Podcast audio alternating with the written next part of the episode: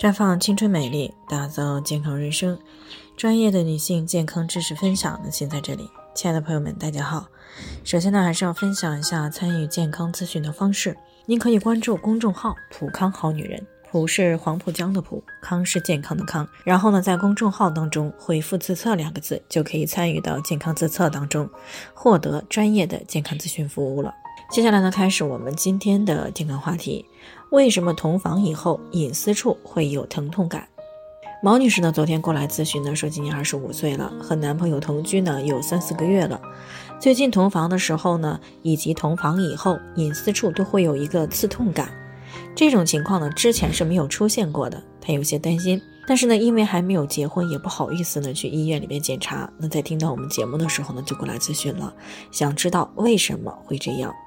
其实呢，这种情况在临床当中呢还是比较常见的，很多女性朋友呢可能都会有过相同的经历。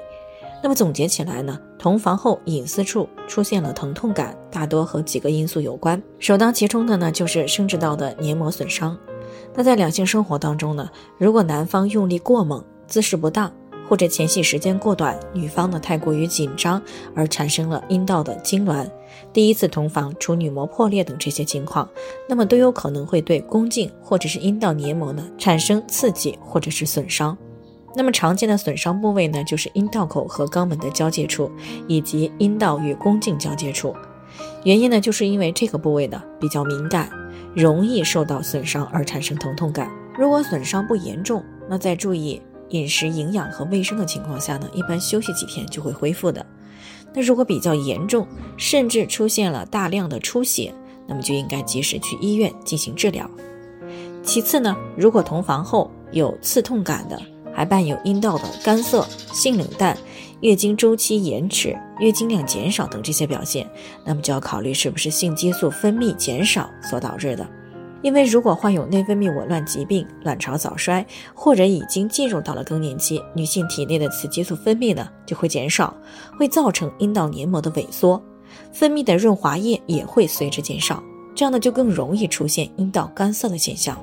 那如果在这种情况下同房，就有可能因为机械性的摩擦而产生疼痛感。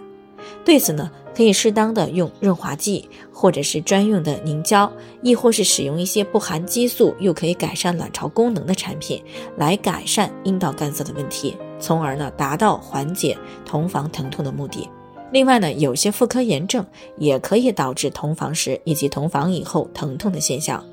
那如果患有阴道炎，宫颈炎、盆腔炎等这些妇科问题的时候，阴道黏膜、宫颈黏膜、盆腔呢就会出现炎症性的水肿、充血等这些现象。那同房过程当中的摩擦刺激呢，就会进一步的去加重这些水肿、炎性的渗出以及充血的程度，甚至呢可能还有一些皮肤表皮的脱落，导致糜烂面的出现。所以呢，位于妇科炎症感染的急性发作期呢，应该避免同房，等到彻底好了以后再考虑同房。不然呢，不但会造成同房时以及同房以后的疼痛，还会造成炎症延绵不愈。那像毛女士这种情况呢，因为还比较年轻，之前同房后呢也没有过这种现象，大概率呢是妇科炎症造成的。那建议呢暂停同房，做好私处的卫生，并且呢及时的治疗，以免呢炎症上行感染，诱发子宫内膜炎、盆腔炎、输卵管等这些炎症，从而呢影响到以后生育要孩子。好了，以上就是我们今天的健康分享。那鉴于每个人的体质呢都有所不同，朋友们有任何疑惑都可以联系我们，我们会根据您的情况呢做出专业的评估，并且给出个性化的指导意见。最后呢，还是希望大家都能够健康美丽常相伴。我们明天再见。